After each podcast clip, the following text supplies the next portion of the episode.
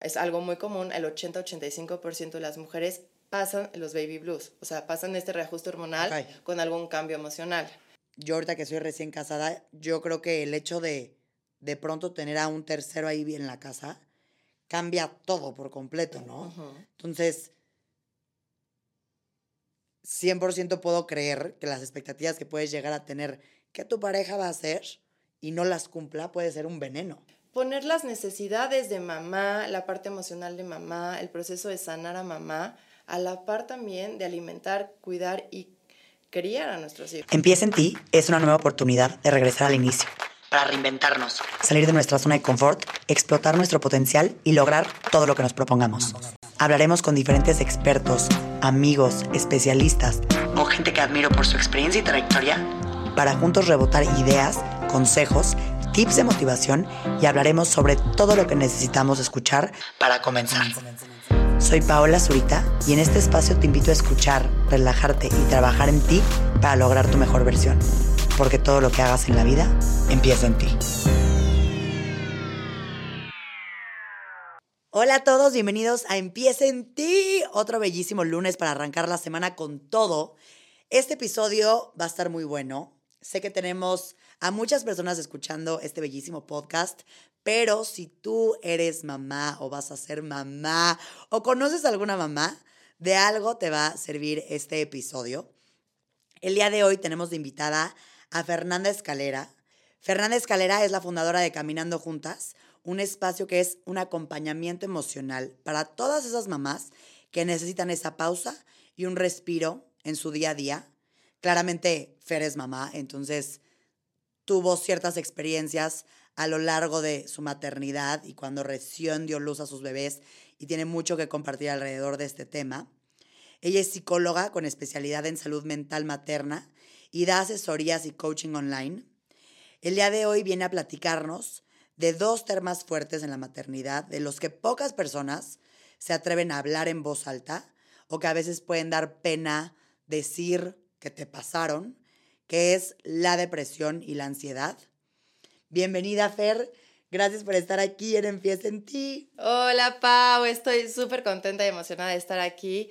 Me encanta el título, Empieza en ti, algo que de verdad se nos olvida mucho hacer todos los días por nosotras, una vez que nos convertimos en mamá sobre todo, se nos olvida empezar por nosotros porque empezamos por todos, nuestros hijos, nuestro esposo, nuestra mamá, y creo que es algo que debemos recordarnos todos los días. Total, totalmente de acuerdo. Y Fer, arranquemos este episodio porque tengo muchas preguntas que hacerte y más que la maternidad aún es ajena para mí. Pero antes de irme directo a varias preguntas que tengo hechas, cuéntanos un poquito, obviamente en, corto, ¿cuál fue tu experiencia al ser mamá y por qué decidiste empezar a comunicar sobre estos temas? Bueno, en mi primer embarazo todo pintaba perfecto, en mi primer posparto aparentemente todo iba muy bien. En mi segundo embarazo viví depresión perinatal sin saber que le estaba viviendo, o sea, en el embarazo estaba eh, presentando depresión.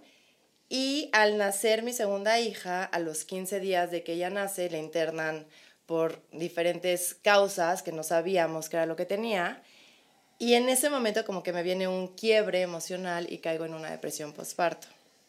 Eh, justamente a los 10 meses después del nacimiento de mi segunda hija, empiezo a ver que mi vida es un caos emocional con mi esposo, en mi vida personal, con mi hija grande, con mis papás, con amigas, me empezó a separar. Y entonces como que empecé a tener focos rojos en mí que decía, algo no está bien en Fer. O sea, esta no soy yo. Y al, o sea, al curarme, al, sanar, al estar en terapia, al averiguar sobre qué me estaba pasando a mí, eh, comprendí que lo que tenía era una depresión desde el embarazo. Aunque sabía y conocía lo que era la depresión, nunca había escuchado que una mamá se podía deprimir y podía estar triste y podía tener algún padecimiento emocional en el embarazo o en la maternidad, bueno, en el posparto. Entonces, después de estudiar, de sanar y de ver pues las posibles causas que me lo detonaron a mí, me di cuenta que muchas mujeres vivían lo mismo. Entonces, justamente es, lejos de alzar la voz, es ayudar a todas estas mamás a ponerle nombre a, a la parte emocional que están viviendo cuando dejan de conectar con ellas y cuando dejan que todas las expectativas y sueños que tenían en torno a la maternidad, como en vez de ser un duelo que las derrumbe o hagan creer que la maternidad no es parte de ellas, como poder comenzar a, a ver en ellas, a empezar en ellas para poder salir como de toda esta sintomatología. Y dime algo, a ver, ahorita dijiste que tuviste depresión durante el embarazo y después del embarazo. ¿Cuál es la ¿Cómo fue la diferencia de las dos? En una se detonó, ¿por qué? Y ni siquiera sé si puedes saber de qué se detona, no lo sé. Pero ¿cuál fue la diferencia de las dos? Bueno, eh, platicando también un poco, o sea, como haciendo un paréntesis aquí, la depresión perinatal y la depresión postparto es lo mismito que una depresión, ¿ok? okay. Cualquier persona que vive una depresión mayor, vamos a ponerlo así, una patología en depresión, puede sentir, o sea, puede ser la misma sintomatología en la depresión perinatal o postparto. La diferencia es el estado de vida en el que estás viviendo, ¿no? O sea, como estás en, en el embarazo y en el postparto, o sea, está relacionado con la maternidad, ¿no? Pero en el embarazo viví depresión perinatal, que es este estado, o sea, lo puedes presentar por la cuestión hormonal, ¿no? Por el los, o sea, la alza en las hormonas para poder mantener a ese bebito contigo, todas nuestras hormonas como que empiezan a trabajar de más, se van a los picos más altos y en ese reajuste o más bien desajuste hormonal que estás viviendo, puedes presentar eh, la depresión.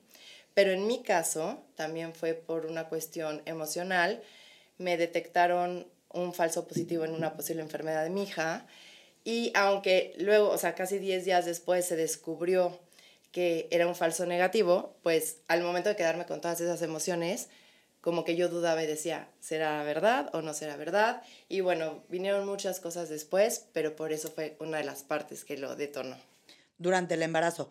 ¿Qué, cuál fue ese falso positivo? Me habían dicho que Valentina podía nacer con diferentes, eh, con capacidades diferentes o eh, podría perderla a los siete meses. Ok. Y esto a los diez días Ajá, nos dijeron, que, no. De hecho, eh, pues mi esposo en ese momento me decía como tranquila, ¿no? El famoso tranquila, como si fuera una cuestión de solo echarle ganas, eh, todo está bien y así, pero se nos olvida que a veces interiorizamos muchas emociones que no podemos manejar o que no podemos expresar porque como si ya todo va pintando bien, tú sigues pues sintiéndote como... Entonces por eso es tan difícil, o lo que he encontrado también hoy en día en mis pacientes, hablar mucho de sus emociones en la maternidad, bueno, en el embarazo y en el posparto, porque la primera causa de freno es el sentirse señaladas, el sentir que como una mamá no puede estar feliz si ya todo acabó y debería estar contenta, ¿no? Como que no vemos que hay muchas más cuestiones emocionales que, que son como la punta del iceberg. Yo siempre les digo a mis pacientes, están aquí por la punta del iceberg.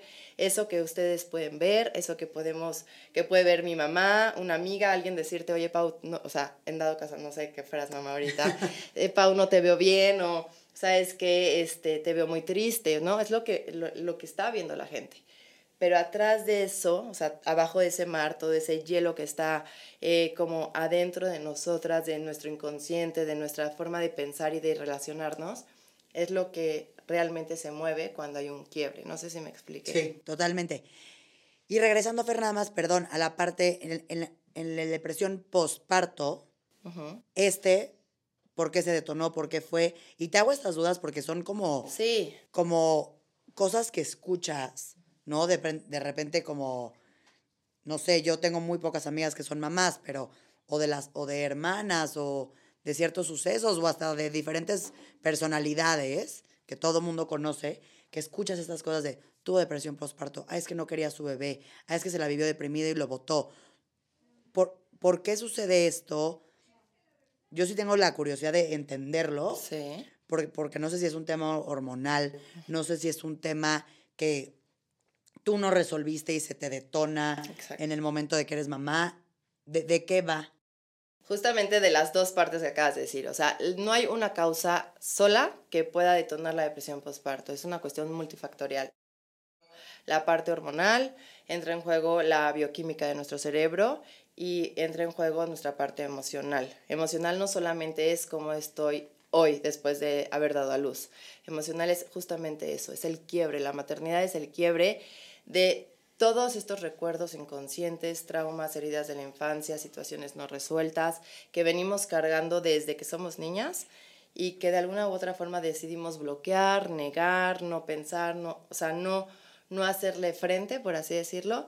Y una vez que nos convertimos en mamás, yo siempre les digo, es como si la maternidad nos diera como esta llavecita al baúl de los recuerdos inconscientes que se destapan.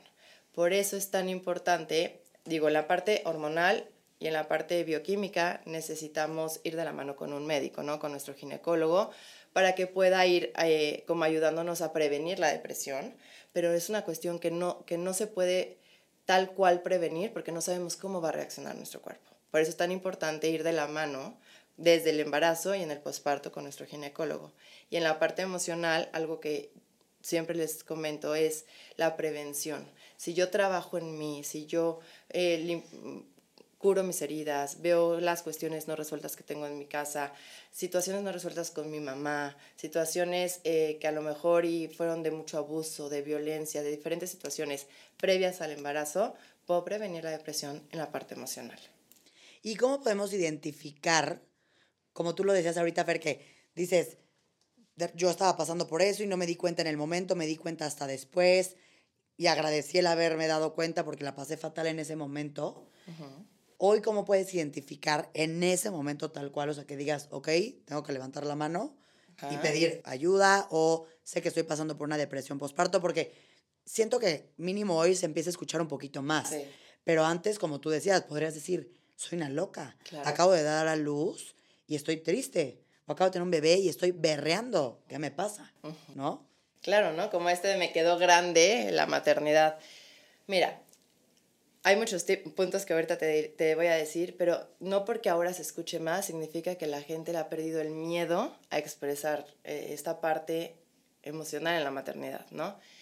Es, es, importante primero que nada pedir ayuda. O sea, si no sabes qué estás sintiendo, si no sabes qué está pasando, pero sabes que hay algo en ti, como que no te deja ser, la, o sea, no tienes como esta energía que antes tenías, no puedes conectar contigo, te, te sientes como mucho más eh, nostálgica, vamos a poner, con unos cambios de humor súper drásticos, empiezas a evitar como, no sé, momentos con tu familia, salir con tus amigos, eh, el bebé empiezas como a rechazarlo o a sobreprotegerlo, o sea, esta necesidad como de estar en estado de alerta constante. se puede dar como en esos extremos. Sí, en esos extremos. Eh, digo, hay grados evidentemente en la depresión, o sea, hay grados en los que las mamás a veces dañan a sus hijos, o sea, ya es un grado mucho más grande, que se niegan a alimentarlos, que se niegan a cuidarlos, pero si vamos como paso a pasito, poniéndolo así, si yo estoy, o sea, si yo acabo de dar a luz y algo que es bien importante, Pau, que se me olvidó decirte, la depresión postparto puede ser desde el mes después, ¿ok?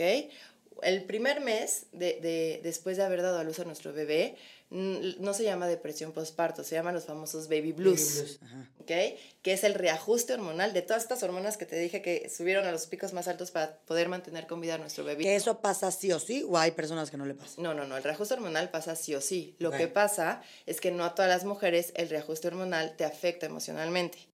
Lo que pasa es que, bueno, es algo muy común, el 80-85% de las mujeres pasan los baby blues, o sea, pasan este reajuste hormonal con algún cambio emocional. ¿no? Entonces, pasando el mes, hasta 24 meses después de haber dado a luz, en cualquier momento de ese tiempo puede detonar la depresión postparto llamándose como post, o sea, depresión postparto. Ok. okay? que nunca creerías, ¿no? 24, podrías hasta decir qué me pasó de... Exactamente, porque no siempre la sintomatología es muy visible. Algo que también les quería decir, o sea, en la ansiedad y en la depresión postparto muchas veces no se puede diferenciar al principio qué estoy sintiendo, o sea, qué estoy viviendo, qué enfermedad emocional o patología estoy viviendo, porque la sintomatología es muy, muy parecida y son enfermedades muy silenciosas. ¿no? Es muy, es muy similar cuáles. O sea, la ansiedad y la depresión postparto, ¿no? O sea, tienen mucha sintomatología parecida. Ahorita, ahorita se las digo. Pero para, regresando un poco al tema, para poder identificar que podría estar viviendo algún tipo de depresión, primero es haber pasado el mes después de haber dado a luz, que los sentimientos de vacío emocional, de querer aislarme de la gente, de no conectar conmigo, de a lo mejor querer estar todo el día en pijama, de querer quedarme dormida, de perder como la cuestión del apetito, de llorar constantemente, de enojarme constantemente en estos cambios de ánimo, eh, sean por lo menos dos semanas. O sea, de 8 días a 15 días que vayan siendo como paulatinos, o sea, seguidos, por así decirlo, este, podríamos estar diciendo, hay un foco rojo ahí, que es importante acudir con un psicoterapeuta o con tu ginecólogo para descartar una depresión. ¿Ok? Ok. Y ahora entrando al tema de la ansiedad, ¿cuál es la diferencia entre la depresión y la ansiedad? ¿Tanto en el parto o, o parto? Ajá. La diferencia es que como, o sea, la ansiedad también es una enfermedad emocional, la, o sea, con la depresión estamos con estas cuestiones emocionales te digo, de cambios de ánimo, que me siento muy triste, muy, muy, muy enojada. Y en la depresión viene también la cuestión física. Empiezo a sentir muchas palpitaciones, a veces siento que me ahogo, me sudan las manos, tengo muchísimos pensamientos catastróficos hacia el futuro. Eh, comienzo a sentir como también estas, esta angustias constantes a que algo malo va a pasar, a que no, no puedo eh, pues sí, o sea, no, no estoy, no estoy, o sea, mi, mi, mente no está en el hoy, ¿no? O sea, hay quien dice que la depresión es pensar siempre en el pasado, en el porqué de las cosas, y la ansiedad es estar pensando siempre en el futuro, en todos estos pensamientos eh, hacia lo negativo. ¿no? Pero influye mucho la parte física. Hay muchísimos dolores de cabeza, muchísimo dolor de estómago, por también, eh, o sea, empezamos a tener como problemas de gastritis. Entonces la ansiedad se vive también mucho en la parte física, no solamente en la parte emocional. Ok. Y dime algo, Fer, porque como lo decías al principio, como que estos son temas que, a pesar de que ya están un poquito más abiertos, no se hablan tanto, no se dicen. Tú en un inicio ni lo decías. Entonces... No, es que ni lo sabía. Claro. No, no, a lo que voy es, creo que tú pasaste esa barrera ah, de decir, se habla, ¿no? O sea, ya decir, no lo sabía, lo supe, no lo dije porque creo que en la maternidad puede pasar, y estoy hablando de un lugar desconocido, aclaro, porque no soy mamá, entonces mamás, si digo algo que no, no vaya por ahí, de verdad no he tenido hijos, pero puedo pensar que también viene de un lado, como decías al inicio, de que ser mamá es como, ay, es lo más hermoso del mundo, tienes que ser una mamá divina, pero como son tus hijos, es la mayor felicidad que puede haber. Entonces, siento que hay muchos pesos. Claro detrás de lo que es la maternidad que te pueden afectar a, no, a silenciarte, ¿no? A decir, soy la única psicópata que está viviendo esto. Sí, soy la única. Yo me sentía como decir, ¿por qué estoy llorando? O sea, ¿por qué no, no puedo conectar con Valentina? ¿No? En el sentido de decir, o sea, pues Micaela no era así, entonces empiezas a decir, ¿por qué es que mala madre? Te empiezas a culpar, empiezas a decir, ¿por qué a mí? Si tanto lo quería, si tanto quería este... O sea, si crees realmente, o sea, si es un juego mental que tienes contigo misma por no atreverte a hablar, que pesa mucho, o sea, que, que afecta mucho esta parte emocional, el no poder decirlo. Pero como tú decías, romantizamos demasiado la maternidad, nos contamos durante mucho tiempo esta historia de que una mamá, que una mujer al convertirse en mamá, puede ser la mejor esposa, tiene los niños perfectamente vestidos, la mujer está perfectamente sonriente, todos ya se marcan sus vacaciones, el, la ropita, el marido perfecto llega de trabajar y lo atiendes y no ves mucho más allá, ¿no? O sea, de repente te cuentan una historia y te estás contando tú una historia totalmente diferente y dices, ¿por qué? ¿Por qué dentro de mi plan de ser mamá y ser feliz, ¿no? Como en la notita de, y vivió feliz para siempre con su bebé en brazos no está siendo así. ¿Por qué estoy entrando en el baúl de las malas madres que yo tenía identificada la mala madre porque se iba a trabajar o porque no estaba tanto con el bebé? O, o sea, lo que yo había catalogado como una mala madre, estoy entrando ahí, ¿no? O sea, no estoy entrando en esta parte de perfección y de cosas lindas y de, o sea, ¿qué está pasando contigo, no? Entonces, sí, o sea, entramos mucho por romantizar mucho la maternidad entramos mucho en juzgarnos a nosotros y algo que siempre les pregunto es, ¿qué es ser una buena madre? Cada una tenemos como un ideal distinto de qué es ser una buena madre, dependiendo, como decíamos, ah, bueno, como te contaba hace ratito, de lo que vivíamos en nuestras casas, de nuestras creencias limitantes, de cómo veíamos a nuestra mamá. Entonces, digo, creo que ya me, me fui por otro lado, Pero este, sí, mucho de, de, entrar en este juego y no solamente hablando como de depresión y ansiedad en el posparto, sino como esta sintomatología de culparme todo el tiempo por querer ser yo misma, ¿no? O sea, como romper este juego o este cuento de hadas y decir, no porque sea mamá, dejo de ser Fer. Y ahí fue cuando fue un quiebre espantoso para mí, porque yo decía, quiero ser Fer, quiero ser Fer esposa, quiero ser Fer amiga, quiero ser Fer profesionista, y no puedo, porque tengo que ser Fer mamá. Y ser Fer mamá es mucho más importante, estar con tus hijas, cuidarlas, bañarlas, estar al pendiente, no importa lo que tú quieras, ¿no? Entonces, empecé a tener problemas, como les conté hace, hace rato, con, en todos mis otros roles, y fue ahí cuando dije, no, o sea, estoy sobre rebasando, que a muchas mamás nos pasa eso, mi rol, o sea, mi vida personal, por vivir solo estancada en un rol, que, aunque no fue mi caso, es muy común que mucho de la, de la ansiedad y la depresión con nosotras mismas es esta pérdida de identidad en el posparto. Nos perdemos totalmente a nosotras mismas por pretender o ser algo que a lo mejor no va con nosotras. No sé. Y, y, y esa parte, Fer, que justo me encanta porque creo que puede pasar que, obviamente, ¿no? Llega un ser humano, tu bebé, tu hija, tu hijo, lo que sea, que trajiste a este mundo, puedo suponer que se vuelve lo más importante en ese momento. O bueno, no lo sé, igual y no es así para todos, pero en mi caso supondría que así puede ser. Y esta parte de perderte puede ser súper dura. O sea, yo que aún no soy mamá, de repente yo sí agarro y pienso, ahorita no, no, no se me antoja ser mamá aún, llegará el día, aún no quiero, pero siempre pienso yo, por ejemplo, en mi parte que me encanta, disfruto muchísimo mi trabajo, disfruto muchísimo mi vida social, disfruto el poder viajar, que es parte de mi trabajo, disfruto, al final ahorita, chance es un pensamiento egoísta, pero que el tiempo es para mí, este, y si ese tiempo lo quiero compartir igual con mi esposo, con mis amigas, yo decido, ¿me explico? Ya no hay, ya todo lo decides con base a ti. No estás pensando en una personita que depende de ti.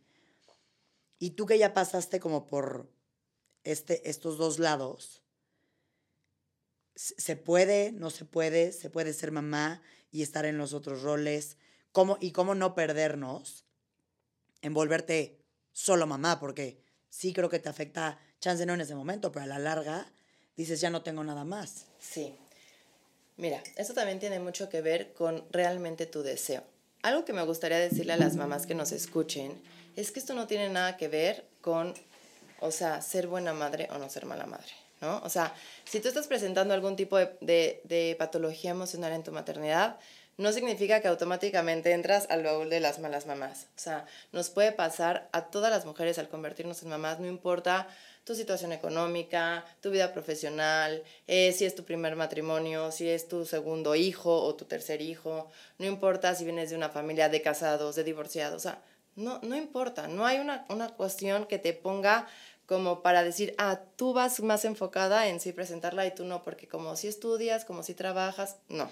¿no? Porque, por lo que les había dicho hace rato de la cuestión multifactorial. O sea, la parte emocional a lo mejor la tengo bien trabajada, pero tengo alguna cuestión hormonal o, tuve depresión o ansiedad antes de ser mamá y entonces eso también es como un punto para poder presentarla en la maternidad. Ahora, ¿cómo podemos encontrar este equilibrio, este balance en la maternidad? Eh, pues justamente, Pau, como, como bien lo dice eh, el título del podcast, es empezar en nosotras. Es identificar realmente ¿Qué queremos? No podemos darle a nuestros hijos algo que no nos damos a nosotras mismas. No podemos estar pensando en ellos cuando ni siquiera sabes quién eres o qué quieres. O sea, yo tengo una paciente de 62 años que siempre, muchas veces la pongo ejemplo. Ella llega conmigo por depresión porque no sabe quién es. Su último hijo se casó y dice, ¿quién soy? ¿Qué hago?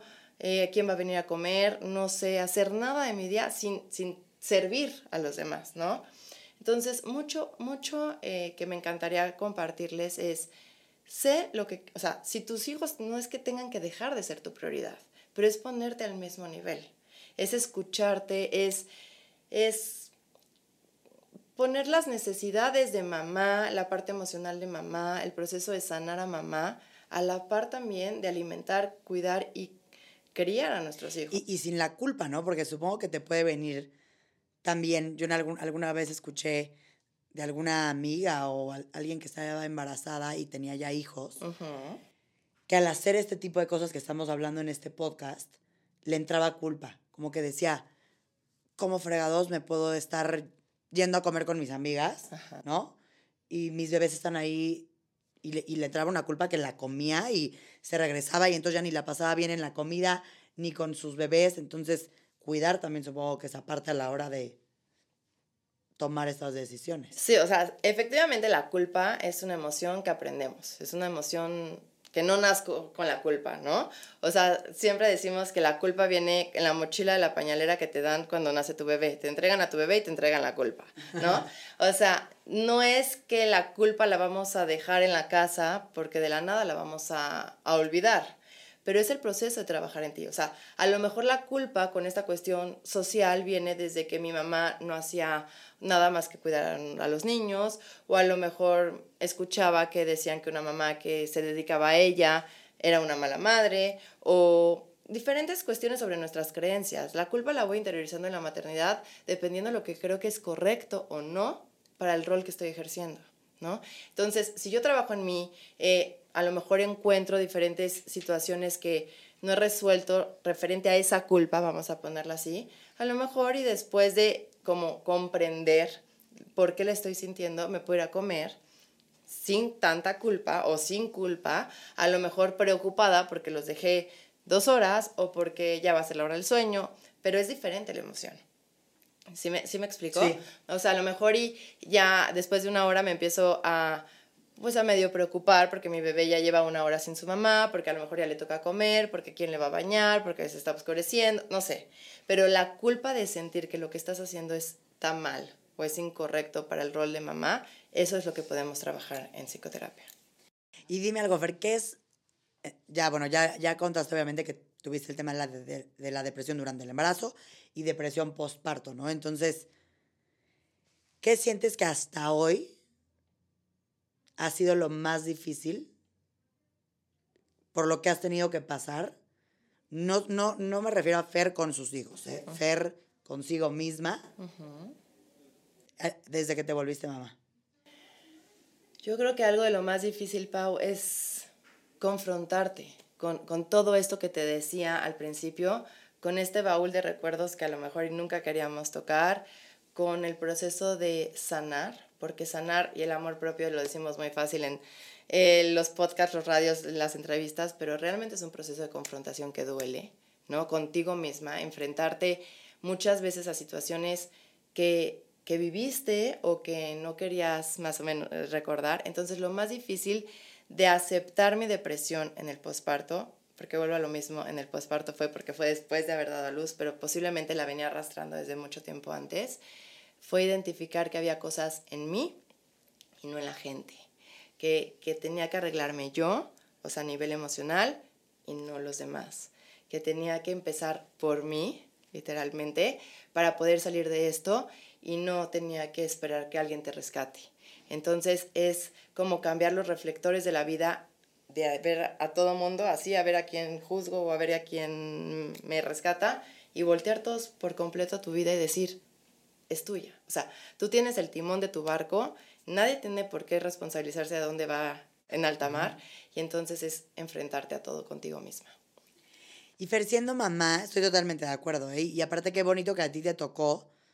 Sé que no fue bonito en el momento, pero qué bonito que tus hijos, bueno, tus hijas, te detonaron este trabajo, ¿no? Como que al final, si lo ves de ese lado, está muy lindo que el volverte mamá fue lo que te, vol al decir, Fer, despierta ahorita o vas a valer gorro por, lo que dices, que igual es una cosa que ya llevabas arrastrando.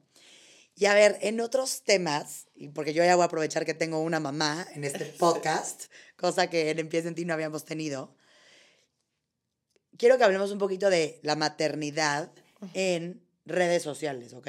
Y estoy hablando desde un lugar, vuelvo a lo mismo, desconocido, porque no soy mamá y tampoco estoy empapada en el tema, pero escucho a mis amigas, a mis primas, personas que están embarazadas, luego, te, luego hasta en tus grupos, ¿no? Dicen, wow, ya vieron el embarazo de ella, otra, ya vieron el embarazo de ella, está fatal, ¿no? Entonces, yo de repente veo eso y digo, Dios mío, imagínate, o sea, espero que cuando esté embarazada hasta te empiezas a poner, ni, ni, ni estoy pensando en tener hijos, y te empiezas hasta a poner pesos de que si te debes de ver espectacular. O sea, estas vidas tan utópicas, ¿no? En las redes sociales, esta perfección que no es, pues que no es real, ¿no? O sea, ¿qué siento? Pues que estamos generando en las mamás reales, estas mamás que no solamente demuestran una parte de su vida a través de las redes sociales, porque evidentemente las redes sociales son, es algo súper bonito donde podemos encontrar cosas súper positivas, pero también siento que se ha manejado un poco como erróneo el tema de lo que realmente es la maternidad. Volvemos a lo mismo, o sea, se fantasía mucho, se romantiza, se romantiza mucho la maternidad y ahora también se ve como un modelo a seguir que no debe, o sea, no tenemos por qué encajar todas en el modelo que alguien dijo. Y algo que veo mucho en mis pacientes es mucha ansiedad en sus, en sus maternidades por tener o querer alcanzar una, un estado en su maternidad como lo pintan, que es lo correcto. Mucha frustración también, eh, mucha impotencia en ellas por no poder eh, vivir o tener con sus hijos lo que tienen otras personas. Eh, no sé, ¿qué más me han dicho? O sea, como no poder vivir, o sea, realmente, o ser la mamá. Exactamente. Más que nada es eso, no es ser la mamá, que ellas están admirando y que se sienten totalmente fracasadas por no ser con sus hijos. ¿Y qué se hace con eso? No, pues tenemos que trabajar, primero que nada, por qué estoy sintiéndome inferior a alguien más, porque la competencia, son muchas cosas que detonan las redes sociales. Claro. O sea, yo una vez, la, la esposa de un amigo de mi esposo, alguna vez me platicó, yo, alguien yo seguía, como a dos, tres personas, que a lo que yo vi en redes sociales tuvieron un embarazo bueno, ¿sabes? Que a ver, que también eso es subjetivo, porque ¿qué es un embarazo bueno, no? Pero bueno, a mis ojos, a mi perspectiva, yo opiné algo así. Y volteó y me dijo, Pau, quiero que sepas que yo a esa y a esa y a esa y a esa que estás mencionando las dejé de seguir. Me dijo, las dejé de seguir, me dijo, porque a mí me estaba generando muchísima frustración. Muchísima frustración no verme como ellas. Muchísimo enojo voltear y decir, güey, yo me cuido, hago ejercicio, como espectacular y mis resultados son otros.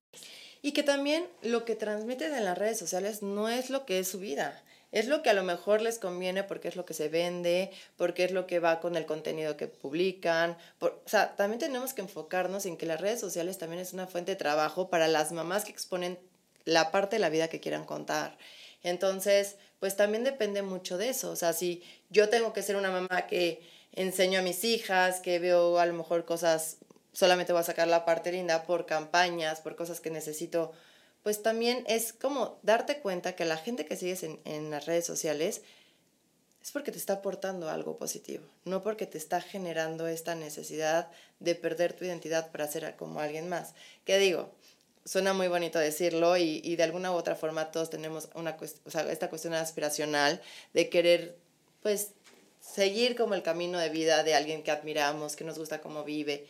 Pero si nos dejamos y nos perdemos a nosotras mismas por solo enfocar y querer tener todo idéntico a una persona, pues evidentemente estamos pues presentando ahí diferentes emociones que no deberíamos, o sea, que para qué le seguimos sumando, ¿no? A, a... Sí, a esa situación.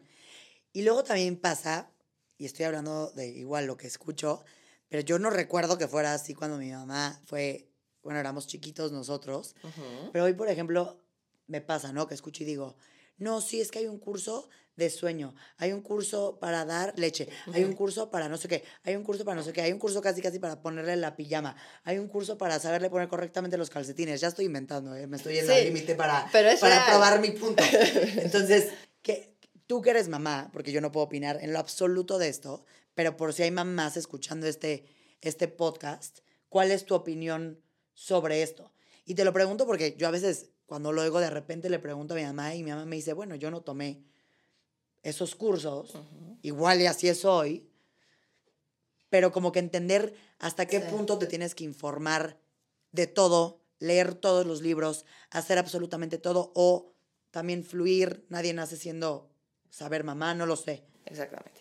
O sea, algo que es importante es que eso que dices al final, nadie, nadie sabe, bueno, nadie nace siendo mamá, eh, es una realidad. O sea, no hay una escuela para ir a ser mamá y nosotros somos mamás de lo que aprendimos de nuestras mamás. ¿no? Por eso vamos como siguiendo como esta, estos patrones desde nuestra bisabuelita y de repente te dicen, ay, te pareces muchísimo a tu mamá, siendo mamá y dices, ay, Dios mío, ¿por qué? ¿No? O sea, porque vamos como heredando estas cuestiones con nuestras mamás. Pero a diferencia de esas mamás, con lo que yo veo en las mamás de ahora, es que tenemos una necesidad absurda, ¿ok? De, de que alguien nos guíe en este rol.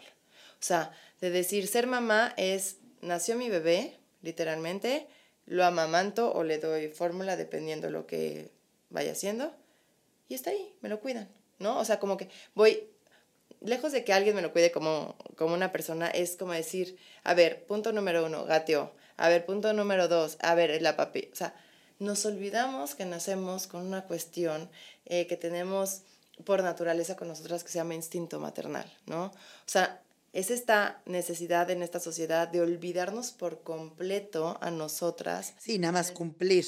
Y estar cumpliendo con lo que otra persona señaló que es lo correcto. Ojo, a ver, evidentemente el informarnos nos ayuda muchísimo y, y este tipo como de las, o sea, de que sale de la crianza respetuosa, de los horarios de sueño, todo da muchísima contención a nosotros como mamá y también a nuestros niños en cierta medida.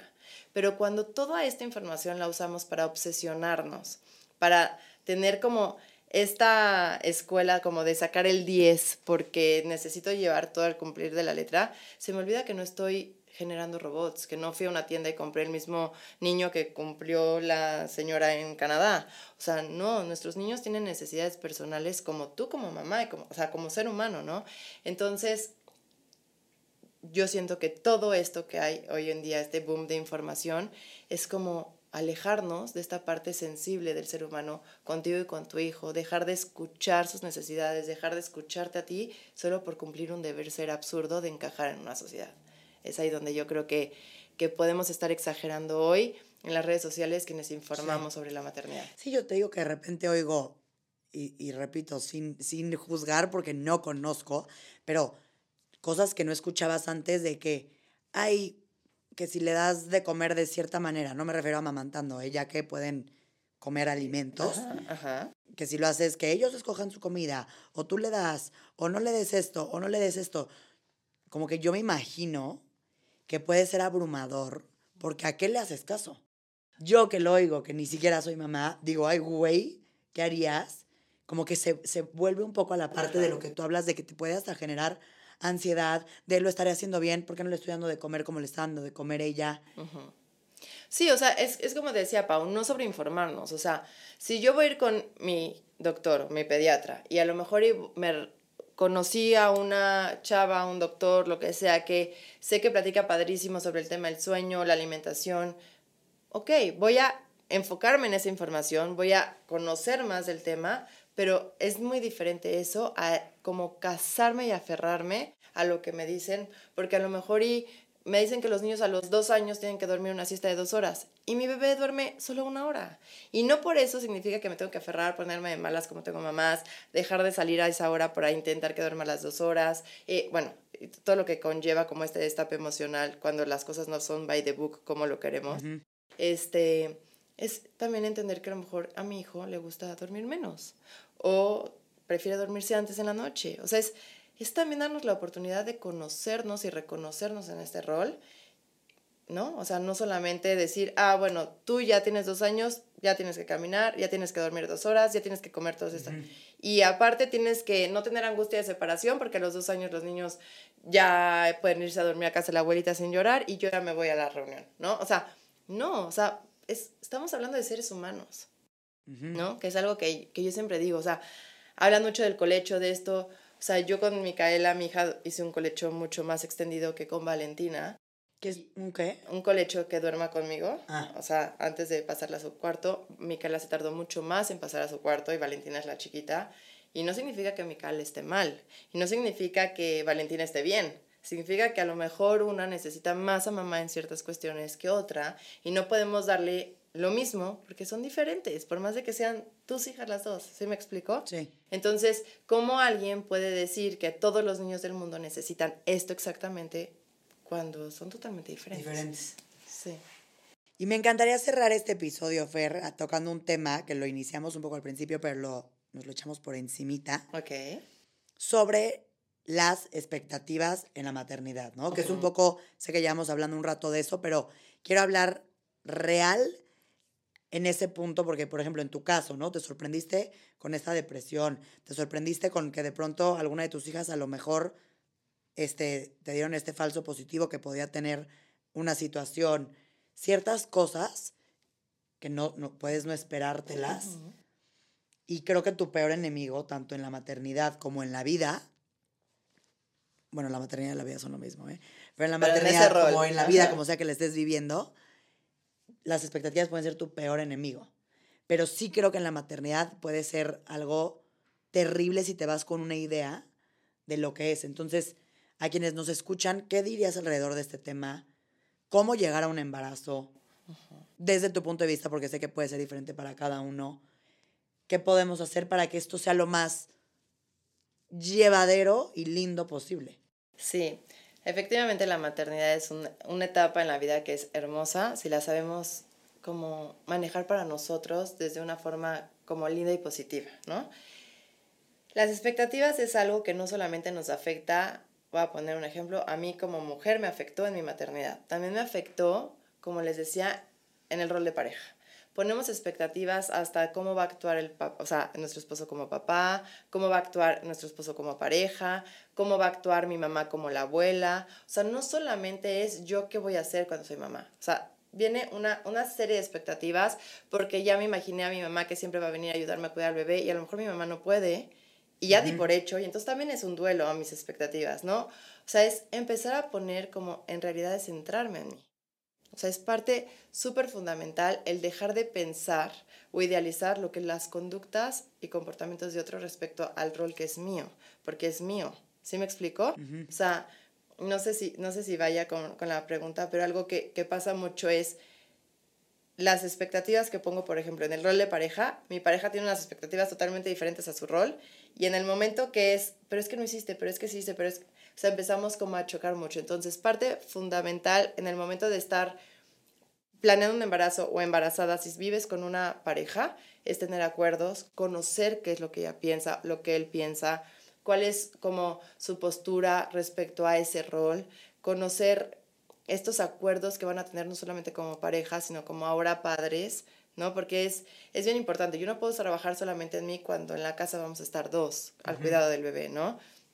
Sea, tener como estos acuerdos, platicar mucho sobre tus, o sea, lejos de ser expectativas, sobre estas como planes que quieres tener respecto a tu maternidad, eh, enfocarte en ti, ¿no? estudiar, sí, sobre el tema, saber con estos cursos que hay sobre el parto, sobre la cesárea, sobre los cursos de lactancia que hay previos al embarazo, también conocer y preguntarle a tu ginecólogo o, o al doctor que, que, más confianza le tengas cuáles son las posibles, eh, pues, eh, sintomatología, emociones que podemos llegar a sentir en un, en un posparto, qué es correcto, qué no es correcto, ¿no? Acercarte con un profesional de la salud, o sea, un ginecólogo que sea muy empático en la parte emocional de las, de las mamás, que no puedas llegar a decirle me siento triste y que te diga échale ganas, ¿no? O sea, que sí pueda, que sí pueda como ser muy empático con la condición en la que estás eh, presentando en ese momento.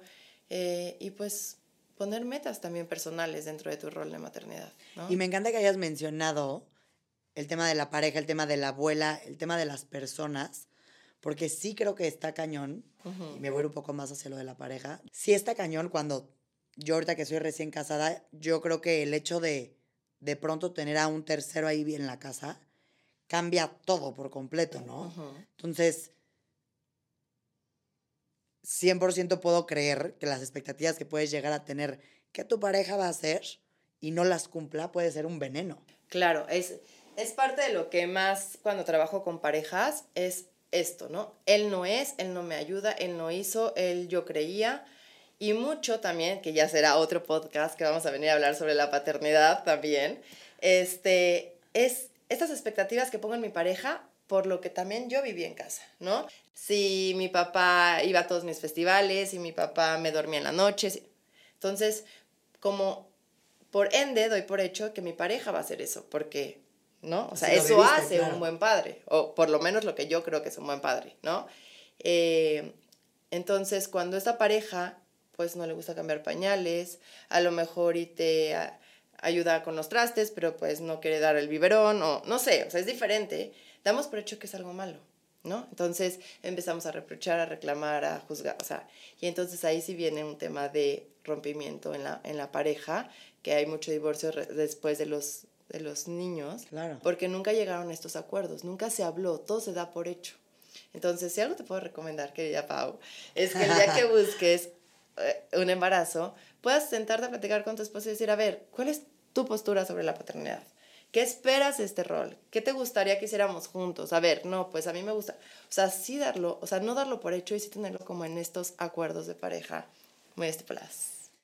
Espero que todas las, si hay, si hay mamás escuchando, espero que esto les haya servido muchísimo. Si no son mamás, mándenselos a mamás para que escuchen este episodio. Y al final, em, creo que independientemente de ser mamás o no ser mamás, está muy interesante conocer sobre este tema, pues para entender, ¿no? Porque siempre son cosas que de pronto puedes escuchar y puedes ejercer una opinión que chance ya la próxima mejor te callas o puedes ver algo y tú estar ahí apoyando en el, no, ve esta que es su embarazo, ¿no? Ya mejor también no opinar y respetar y que son caminos que a veces no comprendemos. Exactamente. Y que, y que y tener, y o sea, tener esta compasión, ¿no? Y sobre todo, yo creo que estos temas son súper importantes para poder estar como en este estado como de alerta, digo, no es que todo el tiempo estemos así, pero poder identificar si hay alguna amiga, una hermana, una prima, alguien que empiezas a verla distinto y bien como dices, en vez de decir, desde que se volvió mamá, no sale, está apática, ya me cayó mal, ya mejor no la invito, es una exagerada, o no sé, millones de, de etiquetas que vamos escuchando por ahí, es ponernos a pensar y decir, a lo mejor le está pasando mal, a lo mejor hay algo en ella emocionalmente que no está sabiendo cómo manejar y necesita, ella aquí estoy, ¿no? En vez de me voy a alejar porque ella está. Sí, porque me da hueva. Exactamente. Entonces, yo creo que lejos de, de, de hacer esto nada más por que esté padre, es porque realmente podemos informar a las mamás, a las futuras mamás, a las amigas, de decir, a ver, esto es real, es una enfermedad real que aunque no es normal, es muy común. Nos pasa al 15% de las mujeres cuando nos volvemos mamás. O sea, no podemos echarle un saco roto y es importante eh, ayudar a que pues se trate a tiempo para que no se haga una patología mayor, ¿no? Entonces, me encanta estar aquí, Pau, me encanta tocar este tema y como dices, no eres mamá y a lo mejor y habrá mamás que nos escuchen y habrá quienes no sean mamás y nos escuchen, pero creo que podemos sembrar esa semillita de decir, si estás viviendo algo parecido o en algún momento lo vives, no estás sola, no estás loca, no estás mal, o sea, contigo misma de querer exagerar este tipo de, de, sintomatología. Es decir, es una enfermedad que me, que me pasó, que tengo que curarme, que tengo que tampoco te define. Exactamente. Me encanta. Gracias a todos por escucharnos. Fer, ¿dónde te podemos encontrar? Compártenos tus redes sociales. Estoy en Instagram, caminando.juntasmx. Ahí pueden darle link para poder agendar sus sesiones. Entonces, todo en tu perfil de Instagram. Todo en mi perfil de Instagram. pues ya saben, sigan a Fer en caminando.juntas y ahí pueden revisar todo el contenido si son mamás y esto es algo que les interesa muchísimo más. Esta es a la persona a la cual échenle ojo. Gracias por escucharnos, gracias por estar otro lunes con nosotros y nos vemos la próxima semana. Gracias.